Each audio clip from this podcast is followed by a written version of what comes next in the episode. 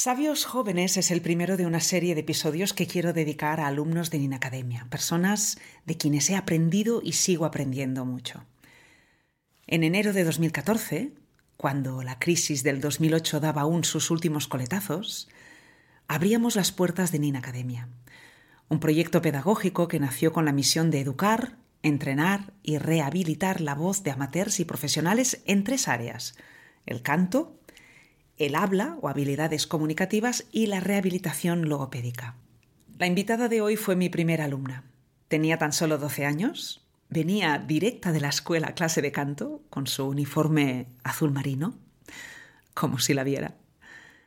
Con ella empecé a darme cuenta de que algo estaba sucediendo en esa generación. Había una sonoridad distinta en sus voces, hacían cosas verdaderamente complejas que habían aprendido a hacer por mimetismo cantaban con una madurez extraordinaria. Acudían a clase para mejorar su técnica, pero el talento, la musicalidad y el dominio innato del instrumento, aunque no supieran cómo diablos hacían lo que hacían con la voz, era indiscutible. Es una generación que ha nacido en plena era digital y ha crecido con ella, que ha contado con algo fundamental para poder desarrollarse como músico, el apoyo de los padres, y que ha accedido a una formación musical de calidad y que, además, ha tenido acceso a todo tipo de músicas y voces gracias a Internet. Que esta serie de episodios sirvan para darles un espacio y un tiempo donde poder conversar sin prisas sobre sus trayectorias y proyectos. Y que estos episodios sirvan también de agradecimiento por todo lo que he aprendido con ellos y por permitirme vivir esos momentos mágicos que suceden en un aula de canto, cuando delante de ti tienes a un ser sabio, con una sana ambición de comerse el mundo y una ilusión infinita. Mónica Mara, bienvenida, bienvenida.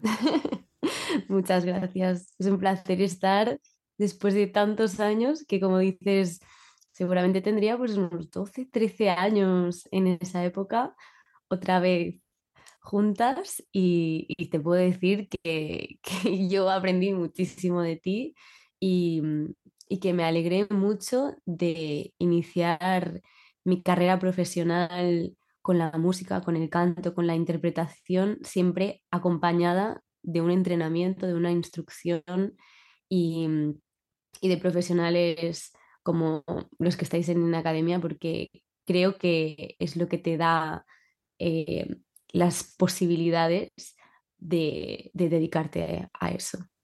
Que ahora hablaremos de, toda tu carrera, porque entre otras cosas, si, hoy eres la invitada de, Tu voz, tu éxito, que los oyentes ya saben que aquí hablamos de, de la voz, de cualquier tema que, nos ocupe, que nos preocupe, pero también me, gusta y me hace mucha ilusión dedicar episodios a, las trayectorias de las, personas, de las personas invitadas, y ese va a ser tu caso. Y además una, una trayectoria tanto en formación académica, porque, madre mía, ¿ahora cuántos años tienes? 21.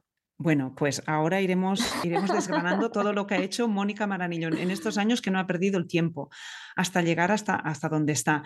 Por tanto, iremos desgranando toda esa trayectoria y, y, conociendo qué es lo que ha hecho también en el, en el ámbito ya profesional, porque ella es una actriz em, que está haciendo cosas em, importantes e interesantes. Pero antes, dejadme que os diga, volviendo a esos inicios, cuando abrimos esas, las puertas de una academia y, empezaron a venir los primeros alumnos, yo recuerdo a Mónica yo siempre me preparo las clases, lógicamente, pero recuerdo que las clases de Mónica las tenía que preparar bastante más. Y tenía que buscar material, sí, claro, porque tenías un nivel ya musical. No sé si entonces ya tocabas instrumento.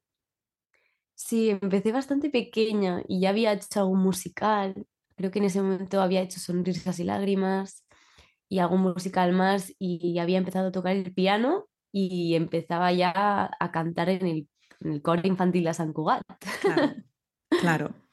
Y, recuerdo que eh, yo te hacía hacer cosas, em, como leías partituras, te hacía mm, aprender partituras bastante complejas. Hacíamos cosas con la voz, cosas, ah, partituras de Bach, me acuerdo, una cosita que hicimos. Eh, me, acuerdo que, me acuerdo que hacíamos un tema de, de Berto Gismonti que se llama Loro, ¿te acuerdas de ese tema? ¿Te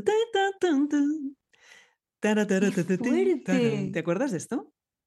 Era increíble. Me acabo, de tener un throwback muy fuerte. Bueno, eran unos intervalos. Sí, sí, sí, sí.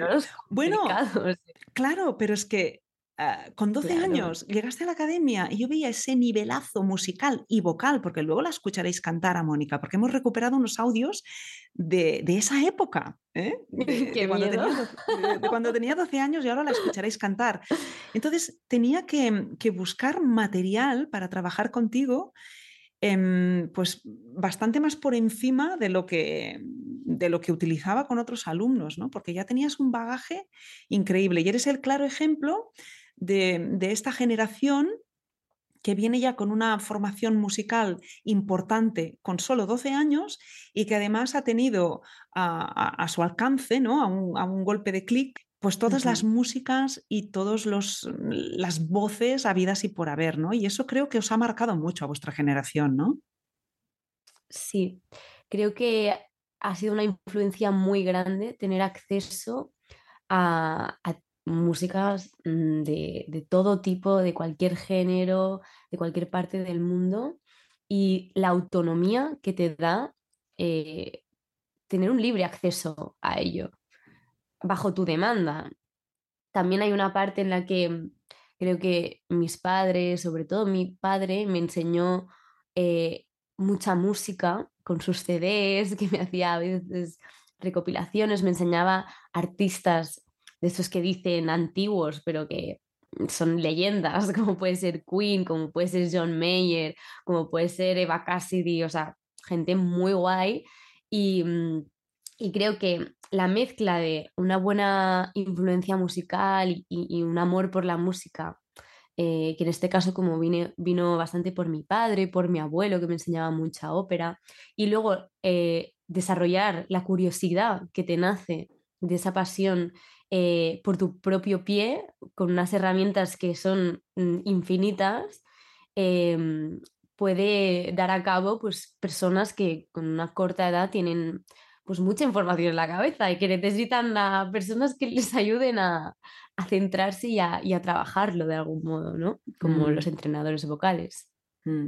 Qué importante es ¿eh? que en casa los padres, los abuelos, nos dejen en, herencia ese amor por la, por la cultura, ese amor por la música, ¿no? Qué importante es, ¿no? Muy importante, muy importante. Y creo que solo un vínculo em, desde pequeño con la música te hace poder desarrollar una pasión eh, de la dimensión que, yo creo que tenemos las personas que somos eh, capaces de echar toda la carne al asador y, perseguir el sueño de dedicarse a ello. Hemos partido de, Mónica en esos 12 años, en esas primeras clases en Inacademia, pero después de ahí, ¿seguiste formándote? Sí, he estado formándome siempre, creo que es algo prioritario y súper necesario siempre, toda la vida, digamos. No, no creo que haya un límite de edad para formarse ni un límite de em, experiencia suficiente laboral o, vocal como para dejar de formarte. Creo que es un proceso como la curiosidad eh, eterno hasta, hasta que te dé el alma, digamos. Y, mm, he intentado tener una formación diversa, porque creo que es importante eh, para encontrar tu esencia y encontrar las cosas que te gustan, eh, probar muchas cosas diferentes, mm. probar em, estilos diferentes, probar formas de enseñar diferentes, probar eh, sitios físicos diferentes, rutinas diferentes, para aprender cuál es tu forma de aprender y, y encontrar eh, la riqueza de, tu, de, tus habilidades en el mix de influencias diferentes. No acabar como, em, pues a lo mejor con siendo una copia de nadie. Igual que tienes que tener muchas influencias musicales, eh, creo que es importante formarse de una forma multidisciplinar y formarse eh, con diferentes estilos de aprendizaje. ¿Estuviste fuera o solo te formaste aquí en Cataluña o en España? Me he formado eh, primordialmente en Cataluña, pero también me he formado en Londres, en Los Ángeles y en Madrid recientemente porque ahora estoy viviendo allí. Estás viviendo en Madrid, pues estás trabajando mucho aquí y estudiando aquí, que luego hablaremos de ello. Estás estudiando la carrera de logopedia. Yo no sé cómo, puedes hacer tantas cosas, pero bueno. Entonces, tampoco. ¿te, ¿te, fuiste a estudiar fuera cuándo, Mónica? Creo que fui una vez como a los 10 y una otra vez a los 13, 14 años a Inglaterra. Em, y ahí tuve educación musical, pero fue una cosa más de mm, de colegio, porque aún estaba en el instituto. Y luego mm. he hecho cursos específicos de teatro musical en Cambridge y de interpretación en Los Ángeles. Y mm, ha sido muy enriquecedor. Creo que, que es muy positivo. ¿Y cuándo decides no apartar el canto, pero sí irte más por la interpretación, por el acting? Sinceramente, yo siempre he querido cantar y cantar ha sido mi, mayor pasión. En estos momentos sigue siendo una pasión que para mí tiene más peso en la balanza que, la interpretación y que, que, el baile, que son disciplinas que, he desarrollado también y que también he desarrollado una pasión por ellas con el tiempo. Pero todo se inició como desde el amor por la música y por las personas. Y esa como esa parte emocional, esa parte sensible de, de cómo percibes la vida cuando lo haces a través de una lente musical, digamos. Y mm, la interpretación y el baile creo que mm, empezaron como un complemento al canto porque como si como el que estudia un instrumento extra, digamos, em, porque yo quería estar lo, más preparada posible para, esta profesión y terminé actuando en series que realmente son series musicales. Las dos eh, series que he hecho hasta el momento, Érase una vez pero ya no y, Un paso adelante, eh, Next, Upa Next, son series eh, musicales que, tienen como este 360.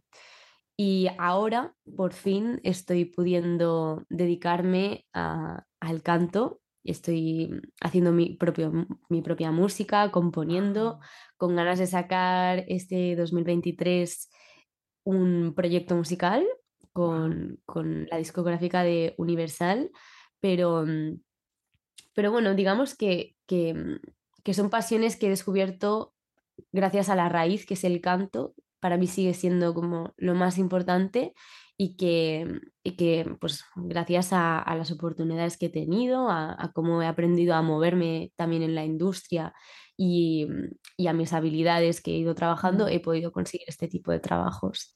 Para los jóvenes que nos estén escuchando, me parece muy interesante eso que has dicho de em, cómo me he movido en la industria, cómo he ido aprendiendo a moverme ¿no? dentro de la industria. ¿no? no sé si puedes hacer una, reflexión en torno a esto, porque después de todo este recorrido, de toda esta formación en, las que, en la que has hecho tantas cosas, has, estudiado aquí, has estudiado fuera, etcétera, te salen oportunidades para hacer dos series que, por cierto, las dos se pueden ver en qué plataforma? Eh, Érase una vez, pero ya no se puede ver en Netflix y mm. un Upanex se puede ver en A3 Player. Ajá te salen estas oportunidades, pam, pam, pam, pam, y ahora llegas a, tu disco. En, todos estos años, además de estudiar y de aprovechar esos trenes que te han pasado y montarte a ellos, ¿cómo se, cómo se hace para aprender a moverte dentro de esta industria, como has dicho ahora? ¿Qué es lo que has hecho tú? Creo que hay una parte muy importante que es la educación que he recibido de mis padres. Creo que la humildad y el interés genuino por el arte, por la música y por las personas. Creer que, no solo creer, sino tener, estar convencido de que la persona que tienes delante es un mundo entero de, conocimiento que tú no tienes en ese momento y que puede ser muy interesante. Tanto las partes eh, de aprendizaje, digamos, constructivo, algo como una persona ejemplar, de mira, esta persona mm, me gusta mucho la trayectoria que tiene, mm, se dedica a algo parecido a lo que yo me quiero dedicar, quiero saber cómo ha desarrollado su carrera.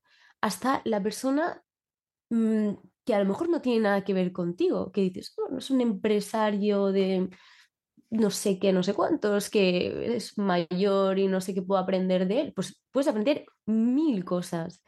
Y, y yo creo que ir con humildad y con curiosidad de aprender de las demás personas es lo que te hace conectar de una forma real con los demás. Para mí hay una parte del networking, que es la palabra que más se utiliza hoy en día para este tipo de cosas, que, mm, que se puede percibir como falsa, digamos, como de mm, percibir el networking como una forma de, de ser falso con un interés oculto, ¿no? Para, hacia las otras personas con el objetivo de conseguir algo. Y para mí es una concepción que no me ha dado frutos ni he querido como mm, inculcar en mi forma de relacionarme porque creo que, que no parte de una verdad. Entonces, cuando tú partes de que has trabajado tu humildad y has trabajado tu curiosidad, eh, cualquier persona que tienes delante es un tesoro. Entonces, todo lo que te vayan a explicar te puede parecer interesante porque tú le buscas el interés a eso. Y cuando tienes una conversación interesante con otra persona, también tienes algo que decir y escuchas y aprendes y preguntas. Y en esa conversación no, no, no, tienes que esperar un fruto de, ah, me va a ofrecer un trabajo. No, porque, porque no funciona así. La vida funciona en según las conexiones que tú generas reales con las personas. Conectas con esa persona, ella tiene algo que aportarte y tú tienes algo que aportar. Tienes una conexión que no tiene que tener expectativas de cuánto va a durar, de qué te va a aportar y de si vas a obtener algún beneficio, sino por el simple hecho de disfrutar esa conexión. Y con el tiempo te das cuenta que cuando aprendes y conectas de una forma genuina con las personas, eh, esas personas te valoran como individuo y vas de algún modo plantando semillitas que con el tiempo van dando frutos por, por cómo tú te has trabajado como persona. Es algo como menos directo, yo creo, que lo que la gente a lo mejor puede creer. Me he enrollado un poco. no, no, es muy interesante lo que dices. Es tener la, observación como, como, base, ¿no? Ser curioso, realmente tener, tener esas ganas de, aprender y de, absorber de los demás. Me ha parecido muy interesante lo que decías tú de, ser mm. genuino de, y de mm. escuchar desde, a los demás desde, desde la necesidad real de, escuchar y de, de, aprender sin esperar nada a cambio, sin esperar que no caiga nada ni crearte ninguna mm, expectativa. Mm, creo que las oportunidades de trabajo van mucho más ligadas a trabajar tu habilidad y trabajar tus valores que no a esperar que caiga del cielo porque le hayas caído bien a otra persona.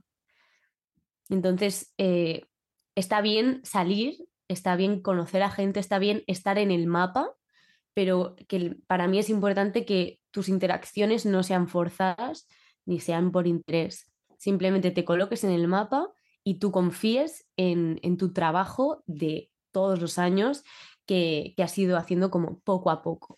Wow. Yo no sé cómo, cómo te llega eh, esa propuesta con Universal para, para grabar tu disco. No sé si de, qué forma llega, por qué llega, a, raíz de qué. Pues es una historia curiosa porque, mm, pues no sé si te acordarás, pero más o menos cuando, cuando empecé en, la academia contigo, entré en la Voz Kids. Sí, sí, y del concurso de la Voz Kids Mm, y, David Bisbal, que ahora le tengo un aprecio increíble y que hemos sido amigos y compañeros durante muchos años, em, pues bueno, fue mi coach y, me dio la oportunidad de cantar con él en un concierto de su gira en una arena preciosa en Tarragona con más de 12.000 personas, que para mí era como un sueño. Y gracias a eso conocí, o sea, David fue una persona increíble, muy, es una persona que apoya realmente al talento y, ha creído bastante en mí desde el principio. Y gracias a él conocí al que ahora es mi, representante y también a personas que trabajan y en ese momento ya trabajaban con él en Universal.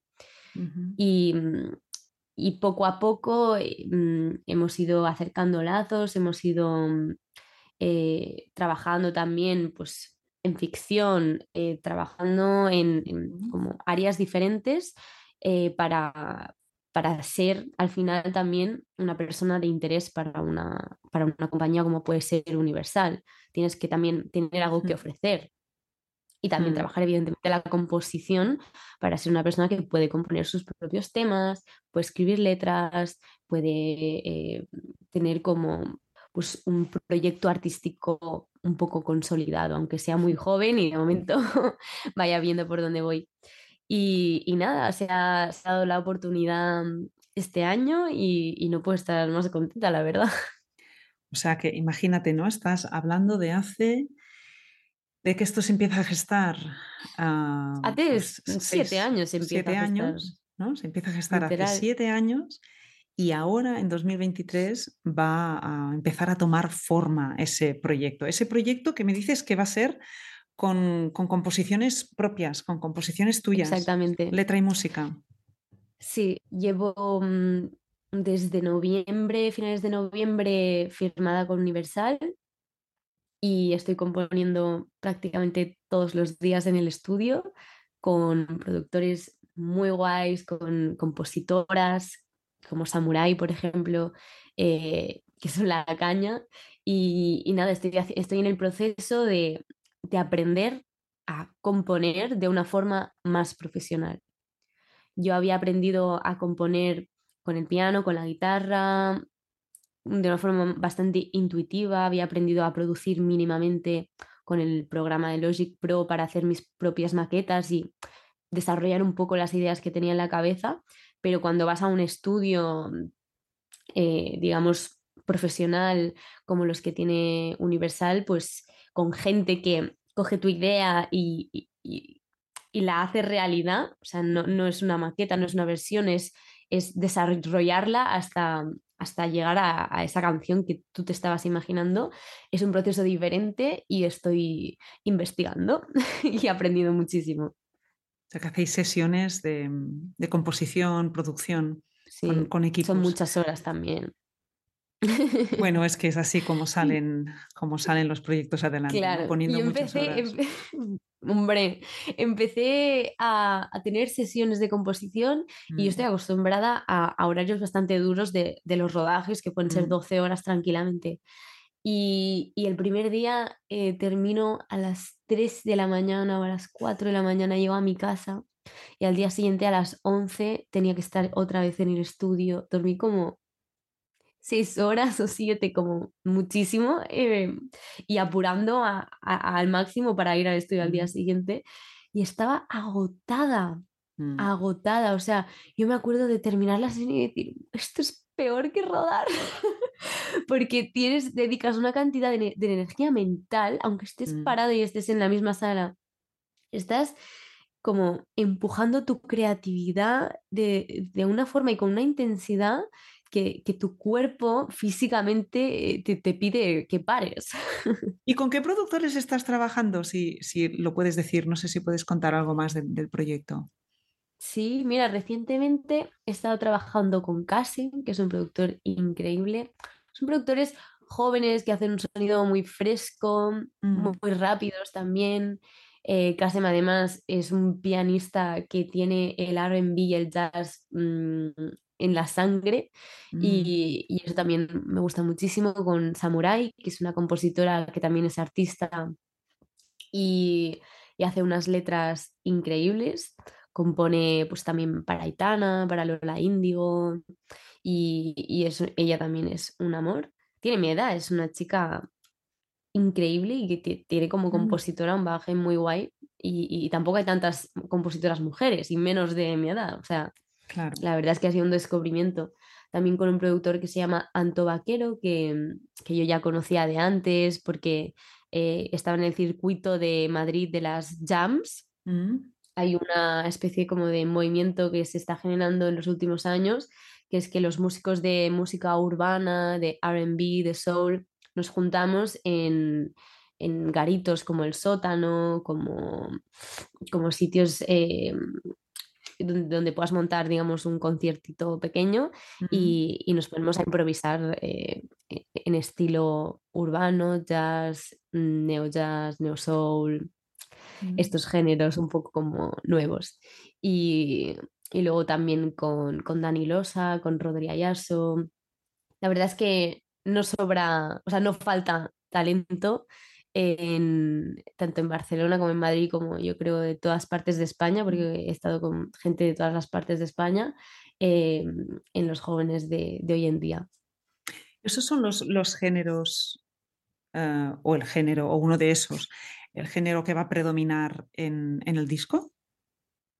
Yo sobre todo me voy a enfocar en, en un género bastante comercial, pop, pero me gusta componer con personas que conozcan la música y la admiren desde el mismo lado que yo, que es bastante desde el RB y, y, desde el soul, porque tenemos un lenguaje parecido y de alguna forma me gustaría acercar un poco este género que, que no está muy en auge en España y tengo varios amigos que se dedican como artistas a, este género y no, funciona muchísimo, pero sí me gustaría eh, tener pinceladas, porque creo que es parte de mi esencia en, mi música, ya sea en la progresión de los acordes, ya sea en, el tipo de beat, eh, si quiero una, un beat mm, más hip hopero o quiero mm, poner algún adorno que sea de RB, a lo mejor vocalmente.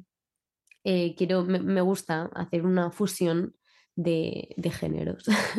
Claro, quizá no tiene mucho sentido hablar de, un género específico, sino de, pues eso, de, fusión de todas las, influencias, ¿no? O la mezcla de esos géneros que a uno le han, le han marcado y que luego al final van a pasar por tu filtro y, y ve a saber que, vete a saber qué, sale, ¿no? Y, a ver qué sale. Y, vete a saber, sobre todo, que ah, cuando digo vete a saber qué sale, quiero decir, se, puede, se podrá clasificar. Ah, claro, porque eh, necesitamos clasificar, necesitamos, ¿no? Yo mismo te he hecho esta pregunta, ¿no? De, que, por, qué palo tirabas, por qué género, pero al final... Ah, sí, los géneros están ahí, las etiquetas están ahí, pero luego tú pasas todas tus influencias por tu, por tu filtro y sale algo que es que eres tú.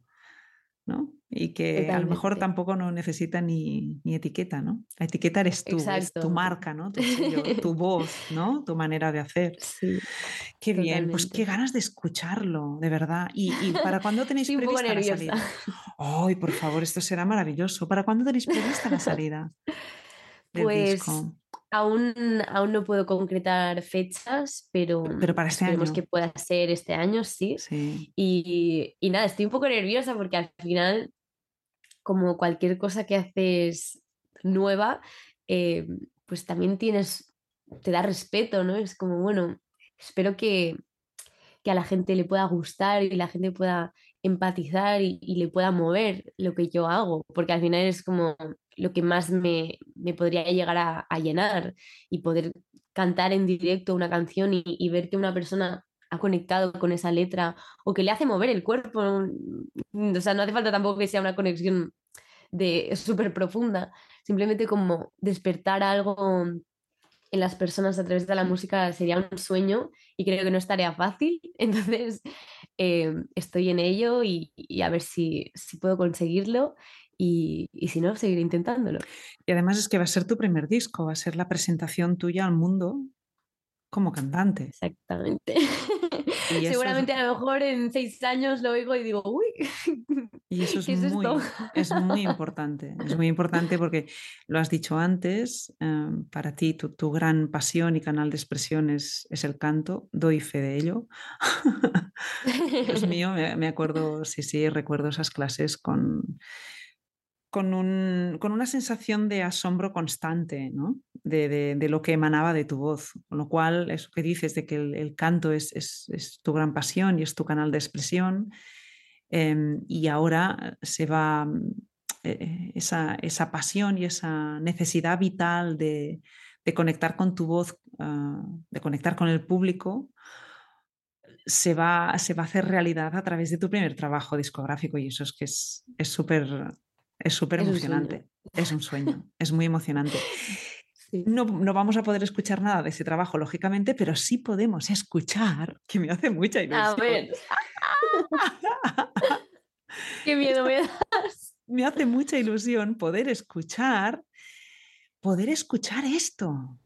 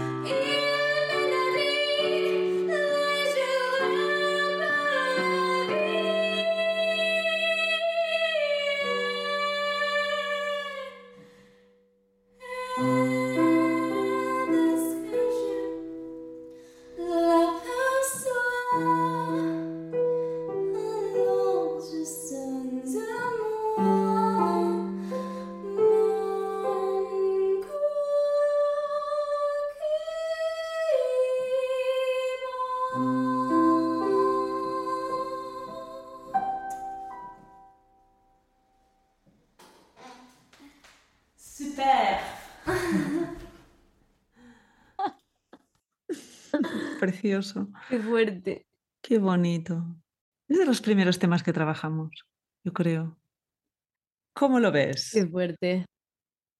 Bueno, bueno. ¿Qué? Veo que, que hace tiempo, ¿no?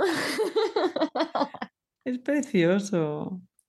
Es precioso. Hombre, me, da ternura por mi yo de, de, de 13 años, porque porque desde luego que, yo lo vivía mucho en ese momento.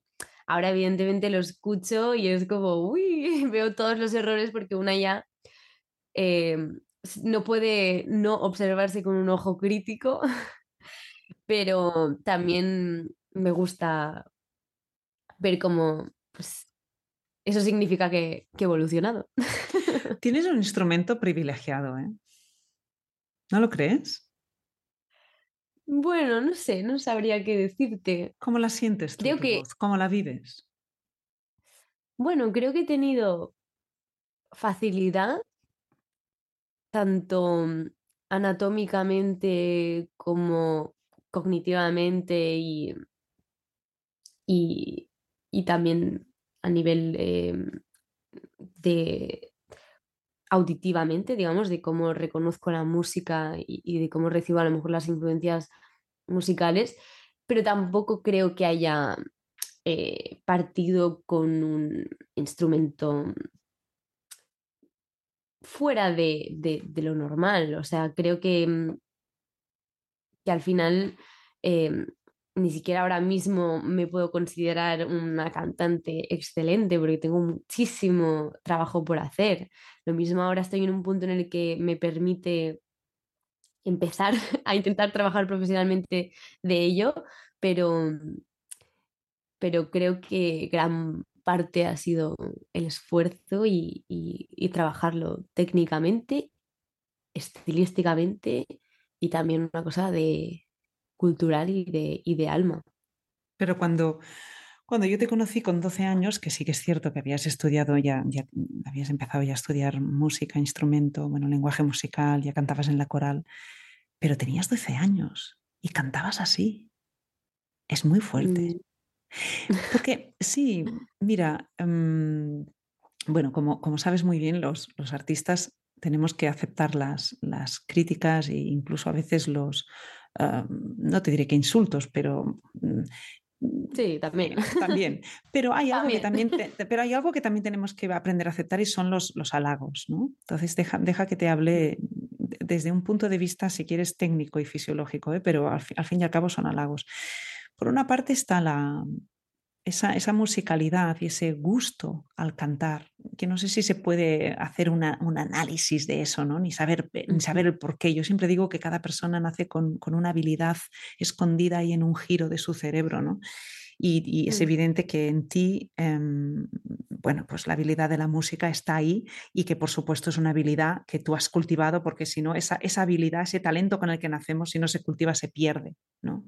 no, no queda, puede quedar en nada, no es tu caso, ¿no? Entonces está esa, ese talento, esa habilidad con la que naces y que por suerte en tu casa te dan toda la ayuda y, para que tú sigas cultivando ese talento, ¿no? Em, pero luego hay una cuestión Ah, anatómica, ¿no? Y es que naces con un instrumento con una tesitura increíble y que hay como un dominio de base tuyo. Cuando venías a clase yo pensaba, ¿pero qué le voy a enseñar a esta mujer? Por supuesto que siempre hay cosillas a trabajar, pero, pero claro, no podemos perder de vista que tenías 12 años. Entonces tienes un instrumento de base impresionante que lógicamente con, con trabajo y con entrenamiento, mm, pues vamos, uno puede llegar a, a, conseguir cosas increíbles, pero tiene que tener ese instrumento de base. Yo tengo mm, grabaciones de cuando era algo más pequeña que no, no, las se puede encontrar, pero yo las recuerdo perfectamente.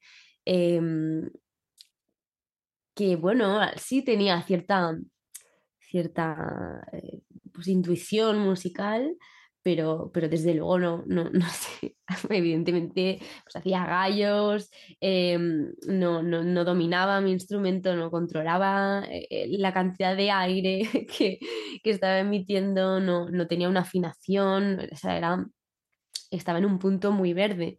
Y, y ahora, por suerte, creo que he llegado a un momento en el que lo tengo un poco más controlado, pero, pero porque creo que he estado cada día o sea, yo no hay día que no, que no entrene la voz. O sea, a nivel puramente técnico, al menos media hora, segurísimo, media hora de, técnica, de ejercicios de tracto vocal semiocluido, por ejemplo.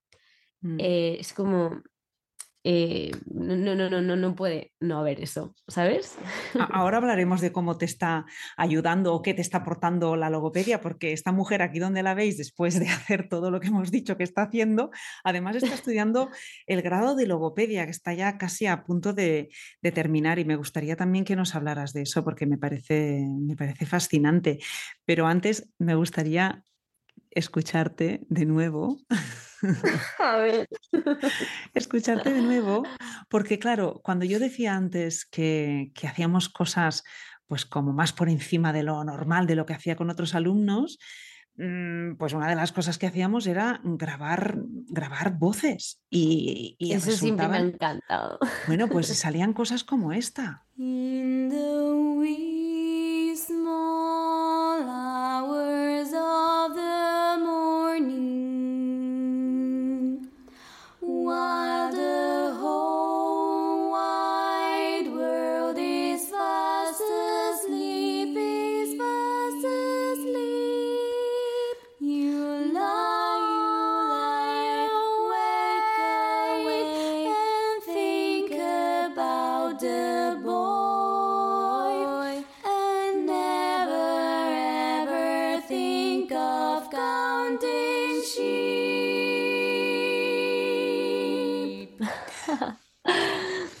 Hombre, tiene esto armónicamente tiene bastante tela, ¿eh? Doy fe, ¿eh? Porque es una, una, un arreglo que le tengo mucho cariño, que me gusta mucho, y, y te lo hice grabar. es, que, es, que es alucinante con 12 años hacer esa voz ahí. Es muy difícil. Es, era complicado, la verdad, pero es, eran retos bonitos. Y de hecho, cantar a voces es una de las cosas que más me hace feliz de la vida. No te lo puedes imaginar y es algo que ahora mismo he hecho mucho de menos, pero que me ha impactado mucho porque no hay canción que estés haciendo ahora que no tenga como mínimo seis voces y que yo no me inventé como capas y capas y capas de voces porque me flipa, me encanta, es una, una parte muy específica del canto que, que, que, me ha apasionado mucho y de hecho eh, creo que en mi Instagram tengo varios eh, vídeos de cuando he tenido tiempo para colgar, pues cosas de multitrack, mm, con, tanto con amigos eh, como yo sola, pero grabándome varias veces, de, de experimentar ¿no? con, con, esto de las voces, porque hay algo mágico para mí en ello. Como vamos a dejar en las notas del episodio los, los enlaces de interés de, de, Mónica Maranillo para que, para que podáis uh, conocerla mejor, quien no la conozca, y, y, y podáis acceder a, a, eso que está contando Mónica, ¿no? a esos vídeos que, que, ella ha colgado en, en sus redes y, y la podáis um, ver y escuchar en, bueno, en, en, otra, en otra tesitura, ¿no? en, otra, en otro contexto distinto, ¿no? Al que quizás alguien te conoce solo por las series y uh -huh. quizá no que lo dudo, ¿eh? Lo dudo. Dudo que alguien que, que, te haya visto no haya ido ahí a tu perfil y haya buscado. Pero bueno, por si acaso alguien no conoce la faceta principal de Mónica, que es la de, la de cantante, la de músico, pues os dejaremos todos los enlaces de interés para que, para que sí, para que la podáis conocer. Y una cosa que yo no, no sabía y me enteré este año porque Mónica contactó conmigo para, para mm, hacer uh, las, las, prácticas, uno de los practicums que le piden en la carrera y me quedé maravillada y me dice, es que estoy terminando la carrera de logopedia y tengo que hacer uno de los practicums y me gustaría hacerlo en, en Inacademia. Y digo, no puede ser que esta mujer esté haciendo el grado de logopedia. bueno, a mí de entrada ya me Mm, me hace mucha ilusión cuando un cantante, mm, una persona que se dedica al canto profesional, me dice, voy a hacer el grado de logopedia. Una cosa es el conocimiento de base científica ¿no? y la, la formación académica, y otra cosa es sumar eso a la experiencia profesional. Uh -huh. Y la experiencia profesional que adquirimos haciendo un oficio que tiene una exigencia vocal y corporal increíbles, que nadie se lo puede imaginar, eso solo lo sabe quien lo ha vivido. Entonces, yo no sé, Mónica, si desde tu perspectiva y desde de ahora que ya estás terminando la carrera, ¿cómo, cómo ves tú, cómo, cómo, cómo podrás en un futuro, si te dedicas y ejerces de logopeda, orientar, asistir, rehabilitar, entrenar, reeducar ¿no? a personas que como tú utilizan la voz de, de forma muy exigente. Bueno, creo que partes desde una comprensión muy profunda de, de, los problemas a los que se pueden enfrentar en el día a día los actores, los cantantes eh, y, las personas que, que, se dedican profesionalmente a actividades que requieran un gran uso de, de su voz. Creo que mm, una parte muy, muy importante es ser conscientes del grado de entrenamiento que supone trabajar de esto.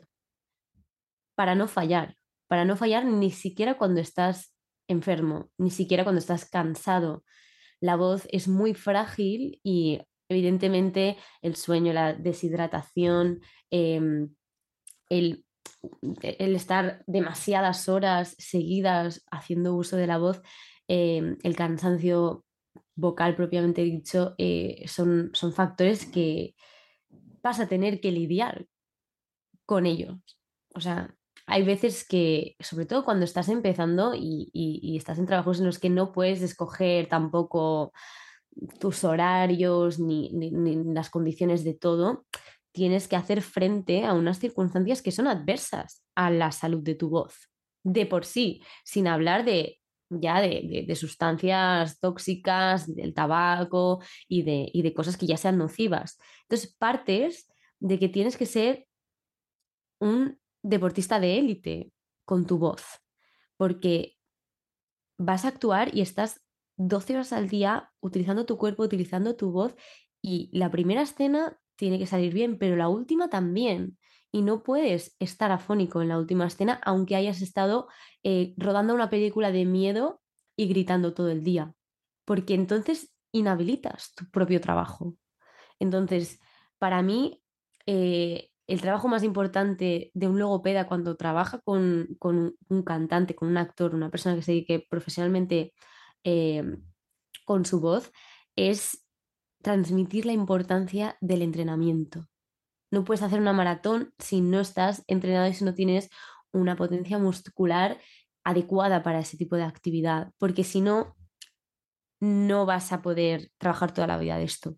Vas a trabajar unos años, como mucho, y después vas a tener que renunciar a tu sueño, que creo que es lo que no le desearía a nadie y lo que, por desgracia, he visto ya con mi edad de personas He conocido a personas que han tenido que dejar de cantar porque han tenido patologías vocales no diagnosticadas, porque no han ido al foniatra, porque han abusado eh, y han hecho un mal uso de su voz repetidamente, porque no se han concienciado sobre lo perjudiciales que pueden ser las sustancias tóxicas eh, para el instrumento y que han tenido suerte y han tenido la oportunidad y no han podido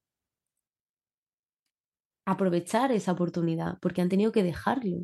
Y eso para mí es una tristeza tan grande que, no se lo desearía a nadie y es la labor que más me, haría feliz poder hacer como logopeda en un futuro, si, si tengo la suerte de poder hacerlo. ¿Cómo lo has visto en tu entorno?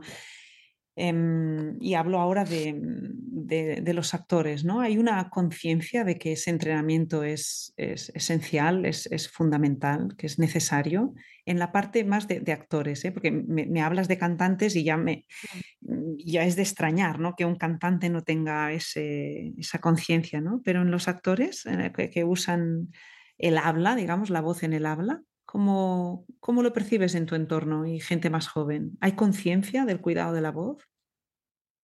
Hay poca para mí, hay poca conciencia. Em, creo que también al haber trabajado bastante con personas jóvenes, hay una falsa ilusión de que la energía y de que la, el poco como desgaste que puede tener tus cuerdas para aguantar para siempre. Entonces, para mí es una cuestión de hábitos. Que ahora seas capaz de gritar y que no, tengas una consecuencia negativa inmediata, no significa que si no cambias tus hábitos ahora, en un futuro, no puedas padecer las consecuencias de, ello. Y creo que ahí hay poca conciencia. Sobre todo, em, entiendo que es muy difícil, ¿eh? Y yo me he visto en el conflicto de priorizar mi salud vocal o la calidad de mi interpretación eh, en momentos muy extremos emocionalmente para un actor, como puede ser una escena dramática, una escena de miedo, una escena en la que tengas que gritar, sea de alegría, de euforia, de, terror. Em, hay una especie como de grito o de llanto o de, voz muy visceral mm. que es eh, negativa para las cuerdas vocales porque mm. evidentemente mm, tiene un impacto muy nocivo y eh, creo que como, como personas humanas eh, que de vez en cuando nos pueda salir esto Em, es lógico y forma parte del ser humano y, seguramente no te sale todos los días, pero cuando eres un actor y lo tienes que repetir 20 veces, porque hay que repetir 20 veces la toma, no estás en una condición normal de vida humana, estás en una condición de trabajar. Y, no puede ser que por repetir 20 tomas gritando al día siguiente tengas que cancelar porque no puedas hablar. Entonces creo que falta un punto de concienciación em, en, no eh, priorizar la emoción tan como visceral ante la salud vocal. y, sé que es difícil, lo he vivido por experiencia y es complicado a veces tomar ese tipo de decisiones porque quieres dar el 100%, pero, pero creo que, debería haber como un poco más de conocimiento en, esa, en ese aspecto. Es interesante el ejemplo que pones y, es de lo, más, de lo más difícil porque las principales herramientas nuestras son la voz, el cuerpo y trabajamos con un material, que son las palabras, los textos, las, las notas, la partitura. y, todo eso lo conectamos a, un universo de emociones a las cuales ah, ah, recurrimos para decir las cosas desde un, desde un lugar concreto y para hallar esa necesidad aquí ahora de decirlas, porque si no, de lo contrario, no hay autenticidad, no hay verdad, ¿no? Entonces, claro, describes una situación en la que, en la que tiene que privar esa, esa emoción para que haya esa autenticidad. Y claro, la voz viaja con esa emoción. Cuando alguien nos, nos ah, hace algo que nos molesta o nos pegan un susto, pegamos un grito. Claro. ¿no? Cuando nos pegan un susto, no hacemos... ¡Ah! No. Tiro, ¿no? Entonces, claro, la, la, Tampoco gritamos de una forma colocada, no es como ¡Ah! Claro. Entonces, ahí está, y donde iba Mónica, ¿no? Que es muy interesante lo que expone. Ahí está la parte positiva eh, y saludable, ¿no? Que nos puede dar el hecho de conocer mucho nuestro instrumento para aunar ese grito, que tiene que ser un grito con una voz, un sonido, un sonido sostenible, que no nos haga daño, que no nos perjudique y que cuele, que cuele, que esté dentro en la línea de esa, de, esa, de esa, emoción, que suene auténtico, ¿no? Porque si no, repetir esa secuencia 20 veces, recurriendo únicamente a la emoción y dejando que la voz se coloque ahí donde la emoción le requiere, ostras, eso eso es acabar con tus cuerdas vocales en, menos cero, ¿no? Claro. Interesante y muy, muy complicado, pero no imposible de conseguir. No, no es imposible. No es imposible. Y claro, con razón ponías el entrenamiento como, como la, base o el elemento principal que, todos deberíamos tener mm. en, en, cuenta, porque si hay ese entrenamiento y por tanto eh, también conocimiento de la maquinaria, cuando vas a usar la maquinaria, pues mm, todo rinde mucho mejor. Mm. Mm. Igual que un cantante de rock puede conseguir eh, la calidad vocal eh, que, suelen tener los cantantes de rock, que es rugosa, que es áspera, desde un punto sano y nos engañan. Como pueden llegar a hacerlo desde el vocal fry, que no hay nada como más sano que eso, a, un sonido que parece que, se esté desangrando a través de las cuerdas. Mm. Y, creo que, ese mecanismo sano, pero que el resultado eh, es algo que a, la percepción de los demás es muy emotivo y que, no tiene por qué no tener emoción, simplemente es una emoción desde un lado sano. Em, creo que es, muy interesante investigar esos caminos. Mm. Qué chulo. ¿Qué te está aportando la, logopedia? Ya se ve, ¿eh? porque solo de escucharte hablar ya, ya uno se puede hacer la idea de lo que te está aportando, ¿no? te está, es una carrera muy multidisciplinar, em, ¿no? Es, la característica principal, ¿no? Porque luego de ahí te puedes especializar en, en, fin, tiene infinidad de, de ramas, ¿no? Pero ¿qué te está aportando en cuanto a la voz o, de forma general? ¿no? cómo te sientes ahora que estás terminando la, carrera? ¿Qué sensación tienes? ¿Qué sensación te está dejando? Es muy bonita la carrera de la logopedia, la verdad. Yo la estoy disfrutando mucho de hecho había muchas partes que no conocía de la logopedia, aparte de, del motivo que me llevó a estudiar la logopedia, que es el canto. Y, mm, y la estoy absorbiendo como una esponja al máximo. Me está aportando conciencia, me está aportando datos curiosos y mucha fe en la tecnología. mucha fe en la tecnología porque eh, se están desarrollando herramientas, recursos tecnológicos muy fuertes. yo no conocía de la existencia de, algunos productos ¿no? que se utilizan en la logopedia em, para, ayudar a tanto la evaluación como la intervención.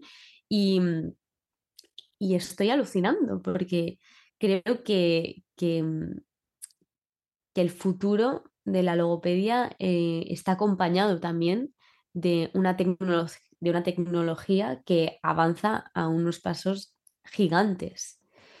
Y también creo que me ha aportado muchísimo empatizar. Empatizar con, con lo difícil que es tener dificultades en la comunicación, que es lo que nos conecta con el mundo. No somos humanos si no nos podemos comunicar, no podemos ser sociales. Cuando vivimos aislados e-, es, uno de los peores sentimientos que, puedes tener y, evidentemente puede desarrollar eh, trastornos mm, psicológicos muy severos. Y, mm, y para mí que el puente de la comunicación esté lo más despejado posible y tenga como las mayores facilidades posibles, em, son de las cosas más importantes. Yo prefiero mm, no tener una pierna que no poder comunicarme. Al final, eh, ¿quién somos si no nos comunicamos? Y, y me ha parecido muy, muy interesante también tengo muchas ganas de empezar las prácticas para conocer las particularidades de, cada caso, de cada persona y cómo, y cómo están consiguiendo la comunicación más efectiva posible para ellos. Una de esas aplicaciones ¿no? que tiene la tecnología es el, implante coclear, ¿no? Em, porque, eh, claro, porque las nuevas tecnologías han permitido que unos padres puedan decidir que, su hijo, a pesar de esa discapacidad auditiva, pueda adquirir el lenguaje a través de un implante coclear. Me parece algo maravilloso. Me parece algo increíble. Y eso es gracias a la tecnología. Es muy fuerte. Bueno, yo misma fui sorda cuando tenía cuatro años. De los cuatro años a los cinco años y evidentemente no tengo recuerdos eh, muy, muy claros de, esa época, pero mis padres me han contado cosas en ese momento. No tenía un tipo de, de sordera neurosensorial, era una sordera de, conducción, digamos. Em, pero, claro, yo lo he hablado con ellos posteriormente y realmente en esa época no había muchos cirujanos que se atrevieran a, a operarme porque nadie sabía muy, muy bien qué me estaba ocurriendo. y, mm, y, claro, no sabíamos cuánto tiempo iba a estar así. Por suerte, un cirujano increíble eh, quiso, quiso operarme y, y nada, me, me, rehabilité y, estuve y escuché, escuchar perfectamente hasta ahora.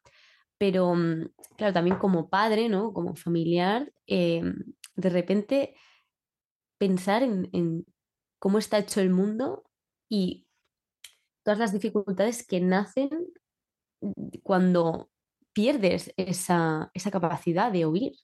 Mm. Todas las, posibilidades que, que, pierdes o la música, ya para empezar, la comunicación, la música que ahora son literalmente por lo que vivo, en ese momento estaba como eh, no estaba tan claro que, fuera a formar parte de mi vida, al menos de la forma en la que, en la que lo he podido disfrutar ahora. Y ver cómo los avances tecnológicos permiten que, que, que, personas que pueden perder la capacidad de comunicarse y de, y de percibir la música y de conectar con los demás, la readquieren incluso a posteriori, me parece una locura. Me parece una locura y me parece un milagro médico, incluso lo inteligentes que tuvieron que ser las personas que desarrollaron el implante coclear, porque realmente cuando indagas en, en, cómo se, realiza ese implante técnicamente, eh, bueno, recomiendo mucho que, si estáis oyendo esto, em, le echéis un ojo porque porque es, un milagro. Sí, yo aprovecharía este melón que hemos abierto para decir algo en que yo siempre que a la, mínima ah, siempre hablo de ello, y es que los mal llamados sordomudos son sordos, persona con discapacidad auditiva. Y esas personas tienen discapacidad auditiva, pero hablan. Lo que pasa es que eh, o sea, tendrían la capacidad de hablar si escucharan, ¿sí? No, no son mudas no son mudas, son personas con, con discapacidad auditiva. Mm, ¿Por qué digo esto? Porque, mm, bueno, históricamente se, las hemos denominado así, sordomudas, pero no, son personas con discapacidad auditiva y que ah, lo que estábamos hablando ahora con Mónica, las nuevas tecnologías eh, permiten y les dan la posibilidad de implantarse, de hacerse implante coclear y por lo tanto percibir los sonidos y el lenguaje y por tanto adquirir el lenguaje. Un niño con discapacidad auditiva durante el primer año de vida barbotea. Barbotea. Pues su laringe funciona perfectamente, no tiene ningún problema. Eh, ¿Por qué no desarrolla el lenguaje? ¿Por qué no desarrolla más sonidos? Porque no los escucha, porque no los percibe, porque no los discrimina auditivamente. A mí me impactó mucho esta asignatura, mucho. Y, me di cuenta de lo que estoy contando ahora. Por eso siempre lo repito como un loro. Y porque sé que la población en general no lo sabemos. Y seguimos llamando sordomudos. Y sé que aquí me haría muchos enemigos de, las personas que defienden la lengua de signos. ¿eh? Pero francamente, si tú puedes coger, si tu hijo va a tener acceso al lenguaje y a la música y a todo lo que viene detrás de la escucha, pues ¿qué quieres que te diga? ¿no? Es importante hacer pedagogía sobre, sobre eso, ¿no? Y, que todos tomemos conciencia de que la voz es un instrumento de base vocal auditiva y que sin audición no hay voz y no hay lenguaje. Llevamos una hora hablando. Ya no te quiero robar se más tiempo. Rapidísimo. sí, sí, se ha pasado, se ha pasado volando. Yo estoy, estoy feliz, Mónica, de esta conversación, de, reencontrarte, de, de, haber escuchado esos audios de cuando empezamos a hacer esas clases de saber que, pronto vas a, grabar tu, primer disco. Estoy feliz de este encuentro y, te lo agradezco muchísimo. Y a ti. A, mí me está haciendo también muy feliz y te agradezco muchísimo que me hayas dado la oportunidad de venir y de charlar, ponernos al día al final. Ha sido un poco, pues ponernos al día y también te agradezco mucho que, que fueras una de las primeras personas que, que confiara en mí y que, que me educara. Y, creo que hay una parte de, mi pasión que se vio pues ensalzada por, por personas con, esta pasión también y, estas ganas de, educar y de enseñar como, como tú y, y, como toda la gente que está en el estudio. Creo que todo el mérito es tuyo. Solo decirte que, solo decirte que es muy, es muy emocionante seguir vuestras trayectorias, conoceros desde tan pequeñitos y que pasen los años y, y ver dónde habéis llegado con tan solo 20, 21, 22 años. No porque hayáis llegado a alguna parte o porque estéis ah, triunfando, entre comillas. Para mí triunfar es levantarme cada día y saber que voy a hacer lo que quiero hacer. Eso es triunfar. Entonces, para mí tú has triunfado porque te levantas por la mañana y vas a hacer lo que quieres hacer, pero además has conseguido que tu, que tu trabajo tenga una visibilidad y eso es lo que buscamos los actores y los cantantes, ¿no? Antes lo decías, cuando grabes tu disco lo que quieres es llegar a la gente.